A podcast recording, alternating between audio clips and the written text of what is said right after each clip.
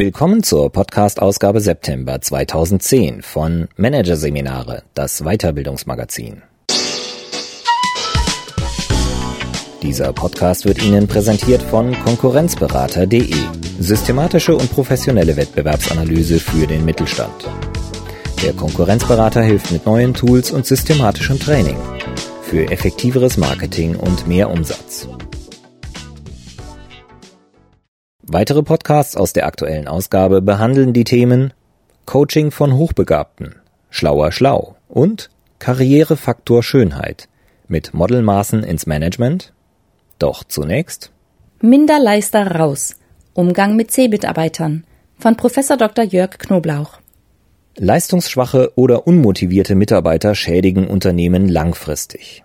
In Deutschland verharren die Low-Performer dennoch meistens auf ihren Arbeitsplätzen.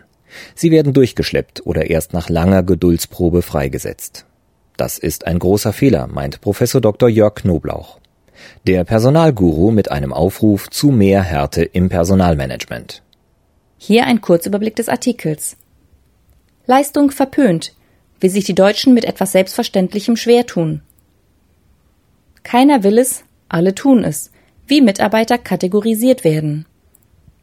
A, B, C Mitarbeiter, was Minderleister von ihren besser performenden Kollegen trennt. Die Guten gehen, welche Schäden C-Mitarbeiter anrichten.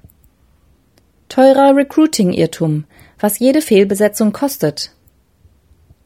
C-Mitarbeiter benennen, so gelingt die Transparenz. My Way or the Highway, wann Schlechtleister gehen müssen. Und alles andere als menschenverachtend, warum die harte Tour der faire Weg ist. Wenn eine Produktionslinie mehr Geld kostet, als sie einbringt, und das über Jahre hinweg, schafft der Controller sie ab.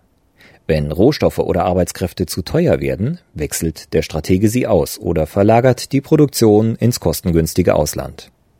Das ist unternehmerisches Denken. Um das eigene Überleben zu sichern, müssen Strukturen schlank und Kosten niedrig ausfallen. Diesen Punkten stimmt jeder Manager zu. Wie kommt es dann aber, dass hierzulande unproduktive Angestellte, sogenannte C-Mitarbeiter, in vielen mittelständischen Unternehmen laut dem internationalen Marktforschungsinstitut Gallup im Durchschnitt 23 Prozent der Betriebsangehörigen stellen? Eine Antwort liegt in unserer Sozialisation. In Deutschland ist es verpönt, Leistung offensiv in den Vordergrund zu stellen. Das erfahren wir bereits im Schulalter. Während in den USA schon gute Schüler mit Auszeichnungen und Anerkennung belohnt werden, fürchten sich laut dem Magazin Focus zwei Drittel der Einserschüler der Bundesrepublik davor, von den Klassenkameraden wegen ihrer Leistungen gemieden zu werden. Wer Leistung fordert, macht sich verdächtig. Der im 19. Jahrhundert aufgekommene, bis heute anhaltende Irrtum, Leistungsforderung ginge Hand in Hand mit Ausbeutung, ist der Grund dafür, dass Betriebsräte und Arbeitsgerichte heutzutage alle Hände voll zu tun haben. Ständig wird geprüft, ob dieser oder jener Arbeitnehmer auch angemessen behandelt worden ist. Das schüchtert Vorgesetzte ein, mit dem Ergebnis, Vorgesetzte stellen leistungsschwache Mitarbeiter nicht nur ein, sondern beschäftigen diese auch jahrelang weiter. Sollten auch Sie so handeln, werden Sie Ihrer Pflicht als Unternehmer, die Wirtschaftlichkeit Ihres Betriebs zu erhalten, nicht gerecht. Denn erwiesenermaßen ist Unternehmenserfolg in erster Linie auf richtiges Personalmanagement zurückzuführen. Nur wem es gelingt, möglichst viele Top-Leute, also A-Mitarbeiter, ans Unternehmen zu binden und wer möglichst wenig Mitläufer, also B-Mitarbeiter, oder gar Underperformer, also C-Mitarbeiter in seinen Reihen hat, wird dauerhaft am Markt bestehen können. Die Einteilung von Menschen in Kategorien löst zwar einerseits erst einmal ein Erdbeben aus. Andererseits aber ist eine Differenzierung der Mitarbeiter heute in weiten Bereichen Konsens. Sicher, nicht alle Unternehmen nennen diese Kategorien A, B und C. Stattdessen ist die Rede von Mitarbeitern mit hoher, geringer oder keiner emotionalen Bindung zum Arbeitsplatz. So beim Engagement Index von Gallup. Bei SAP spricht man über High Potentials, Top Performer, Achiever und Underperformer. Der Trainer Jörg Löhr spricht über Mitreißer, Mitmacher, Zaungäste und schon weg Mitarbeiter. Jedes Unternehmen nimmt in irgendeiner Form eine Differenzierung vor, ob bewusst oder unbewusst, ob systematisch oder aus dem Bauch heraus.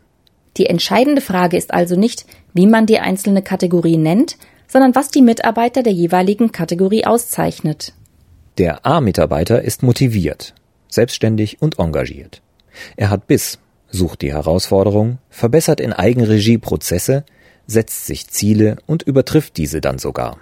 Der B-Mitarbeiter, auch 9 to 5 genannt, er kommt um 9 Uhr, geht um 17 Uhr, macht Dienst nach Vorschrift. Der C-Mitarbeiter erledigt seine Aufgaben unzuverlässig und ist nicht daran interessiert, sich weiterzubilden. Ein waschechter C-Mitarbeiter leistet nicht nur wenig, er will auch gar nicht mehr leisten. Er ist nicht ernsthaft bemüht und motiviert, den gestellten Erwartungen gerecht zu werden. Stattdessen verlangt er regelmäßig mehr Gehalt, ohne sich aber mit seinem Arbeitgeber oder dessen Werten zu identifizieren. Als extrinsisch orientierte Menschen ist er zwar durch eine Lohnerhöhung motivierbar, jedoch verpufft dieser Effekt schon nach etwa zwei Wochen. Anders formuliert, A-Mitarbeiter sprechen über Ideen, B-Mitarbeiter reden über Vorgänge und C-Mitarbeiter ziehen über ihre Kollegen her. Das heikelste Problem? Der faule Apfel im Korb verschlechtert die Performance jedes einzelnen Teammitglieds, weil die Kollegen die Unzulänglichkeiten des C-Mitarbeiters auffangen müssen und seine Fehler ausbaden. Der C-Mitarbeiter nutzt ein Unternehmen und seine Kollegen zu seinen Gunsten aus und ist für enormen volkswirtschaftlichen Schaden verantwortlich. Er leistet nichts, sondern kostet Geld und verursacht weitreichende Folgeschäden. Denn die A-Mitarbeiter tragen die auf ihre Schultern abgewälzte Mehrlast zwar eine Weile, aber irgendwann fühlen sie sich ausgebeutet und suchen das Weite. Im Klartext, ist die C-Quote in ihrer Belegschaft zu hoch, verlieren sie die besten ihrer Mitarbeiter. Und das ist das Schlimmste, was einem Unternehmen passieren kann. Umso wichtiger ist es, sich konsequent von den Minderleistern zu trennen oder besser noch, sie gar nicht erst einzustellen. Doch in dieser Hinsicht ist das Personalmanagement in Deutschland leider noch unzureichend. Insbesondere bei der Rekrutierung und Einarbeitung neuer Leute werden leichtfertig Fehler gemacht und Chancen vertan. Gerade Mittelständler widmen der Auswahl ihrer Arbeitnehmer zu wenig Aufmerksamkeit. Führungskräfte sind unmittelbar in das Tagesgeschäft eingebunden und nehmen sich für Bewerbungsverfahren wenig Zeit. Oft ist kein ausgefeiltes Anforderungsprofil vorhanden.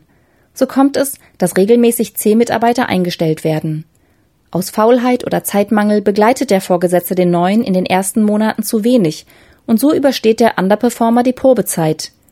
Einmal fest angestellt ist es schwer, ihn wieder loszuwerden. Und das ist richtig teuer. Neben den Kosten des Einstellungsverfahrens von etwa 30.000 Euro bekommt der C-Mitarbeiter außerdem ein Gehalt, das er nicht einspielt. Verluste, die das Abwandern von Kunden oder das zerrüttete Verhältnis zu Kollegen und Vorgesetzten betreffen, lassen sich nur schwer ermitteln. Zusammen mit der Abfindung, die das Unternehmen im Rahmen einer Kündigung zahlen muss, um zermürbende Streitereien und Gerichtsverfahren zu umgehen, ergeben Erfahrungswerte, in eine jede Fehleinstellung investieren Unternehmen rund 1,2 Millionen Euro. Einen C-Mitarbeiter bereits im Vorstellungsgespräch zu erkennen, ist jedoch extrem schwierig. Deshalb sollten Sie das Auswahlverfahren über mehrere Stufen erstrecken, in denen Sie sich Schritt für Schritt absichern. Wenn ein potenzieller neuer Mitarbeiter zum Vorstellungsgespräch erscheint und sich intensiv, vielleicht mit Hilfe der einschlägigen Ratgeberliteratur oder gemeinsam mit einem Bewerbercoach, darauf getrimmt hat, eine gute Vorstellung abzuliefern, liegt es auf der Hand, erst einmal zu glauben, mit dem ansprechend aufgetretenen Bewerber den idealen Kandidaten gefunden zu haben. Das ist kein Fehler. Ein Fehler ist es aber, sich auf die erste eigene Einschätzung zu verlassen. Um Überraschungen zu vermeiden, sollten Sie daher vor allem eines tun. Nach einem Bewerbungsgespräch, aber noch vor der Anstellung des Kandidaten Referenzen einholen. Voraussetzung ist natürlich, dass der Kandidat nicht in einem ungekündigten Arbeitsverhältnis steht. Konkret heißt das, rufen Sie die früheren Arbeitgeber des Kandidaten an und sagen Sie dem Bewerber schon im Vorstellungsgespräch, dass Sie dies tun werden. Fragen Sie direkt beim ersten Kontakt mit dem Bewerber, was seine früheren Chefs über ihn sagen werden nicht sagen würden, sondern tatsächlich sagen werden. Bitten Sie den Bewerber, mit seinem früheren Vorgesetzten einen Gesprächstermin mit Ihnen zu vereinbaren. Bei diesem Termin zitieren Sie dann wörtlich, was der Bewerber über die Zusammenarbeit mit seinem früheren Arbeitgeber gesagt hat. Genauso entscheidend ist die Gestaltung der Probezeit. Wer denkt, das wird schon, der schaut schnell in die Röhre. Ein exzellent agierendes Unternehmen legt Meilensteine fest. Es vereinbart mit dem Neueinsteiger, nach vier Wochen haben Sie sich in unsere Software eingearbeitet. Oder nach acht Wochen haben Sie den Umsatz bei mindestens zehn Kunden um mehr als zehn Prozent erhöht. Solche Vereinbarungen gehören bereits ins Vorstellungsgespräch. Ziehen Sie sich also vor einem Bewerbergespräch ein bis zwei Stunden zurück, denken Sie konzentriert nach, was der Bewerber überhaupt leisten soll, und machen Sie das an Zahlen fest. Wer die Kraft aufgebracht hat, gleich am Anfang eine Messlatte aufzulegen, schafft es auch, sich von einem Mitarbeiter noch in der Probezeit wieder zu trennen, wenn er nicht das bringt, was von ihm erwartet wird. Wie aber gehen Sie mit C-Mitarbeitern um, die bereits fest im Unternehmen sitzen? Auch hier gilt, konsequent und klar bleiben. Sorgen Sie zunächst für Transparenz. Sagen Sie Ihren Mitarbeitern, wo Sie stehen, wie Sie sie einschätzen und dass Sie als C-Mitarbeiter gefährdet sind. Benennen Sie die Minderleistung. Hierzu hat sich bewährt, mit einem Leistungsbeurteilungsbogen zu arbeiten. Mit Hilfe eines solchen Formulars ermitteln Sie, welche Mitarbeiter Sie welche Leistung abverlangen können. So zeigt sich, wer überhaupt die einzelnen A, B und C Mitarbeiter in Ihrem Unternehmen sind. Auf dem Bogen geben zunächst die Mitarbeiter eine Einschätzung ihrer Leistungsfähigkeit ab, unterteilt in Kriterien wie Fachkenntnis, Einsatzbereitschaft, Zusammenarbeit, Arbeitstempo und Qualität, Selbstständigkeit und Kundenbezug.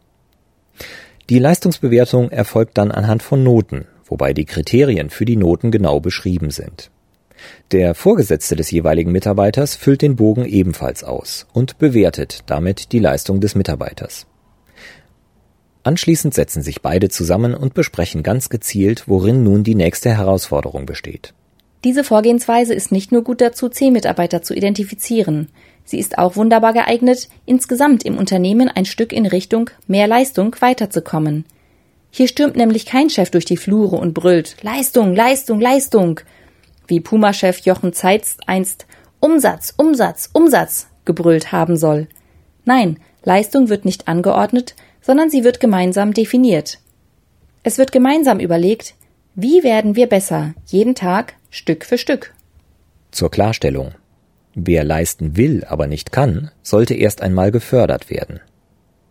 Wer aber weder können noch wollen zeigt, der sollte gehen. Sagen Sie dem C-Mitarbeiter also deutlich, wie Sie ihn sehen und womit Sie nicht zufrieden sind. In unserem Haus schreiben wir nach der jährlichen Mitarbeiterbeurteilung Briefe an unsere Mitarbeiter.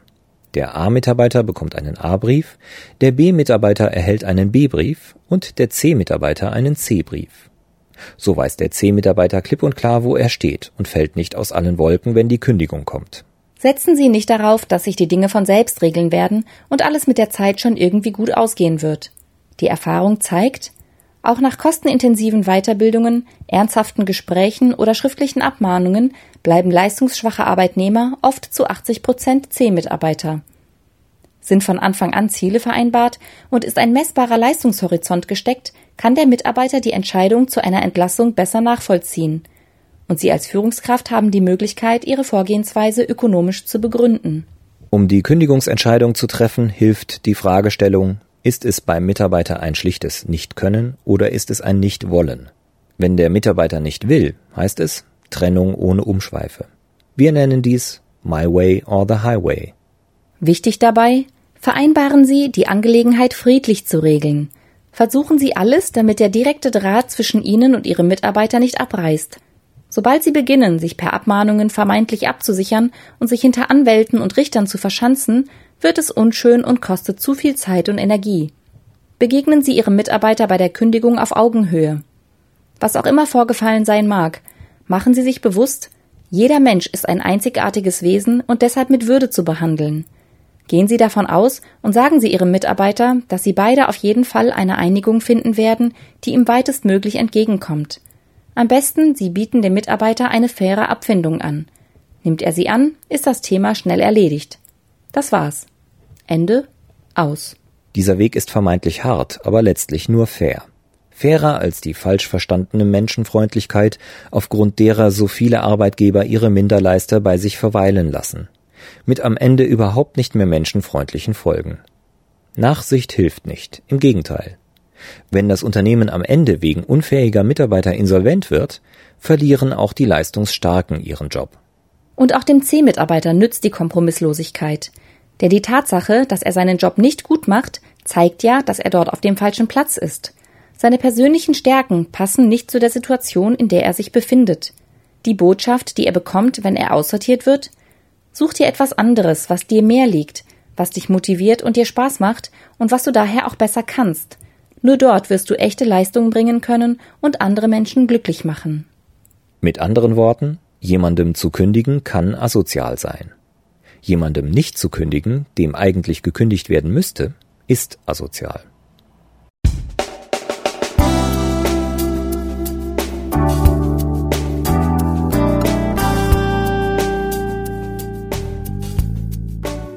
Sie hörten den Artikel Minderleister raus. Umgang mit C-Mitarbeitern von Professor Dr. Jörg Knoblauch. Aus der Ausgabe September 2010 von Managerseminare, produziert von Voiceletter. Weitere Podcasts aus der aktuellen Ausgabe behandeln die Themen Coaching von Hochbegabten, Schlauer Schlau und Karrierefaktor Schönheit mit Modelmaßen ins Management. Weitere interessante Inhalte finden Sie auf der Homepage unter managerseminare.de und im Newsblog unter managerseminare.de/blog.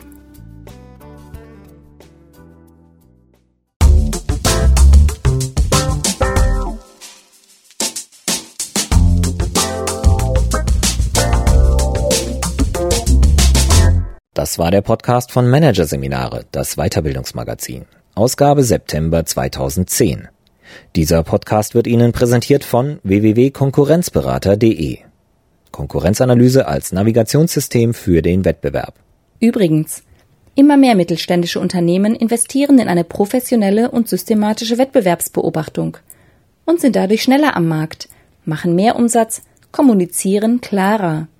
Mehr Informationen, Beratungs- und Trainingsangebote zum Thema Konkurrenzanalyse finden Sie unter www.konkurrenzberater.de. de.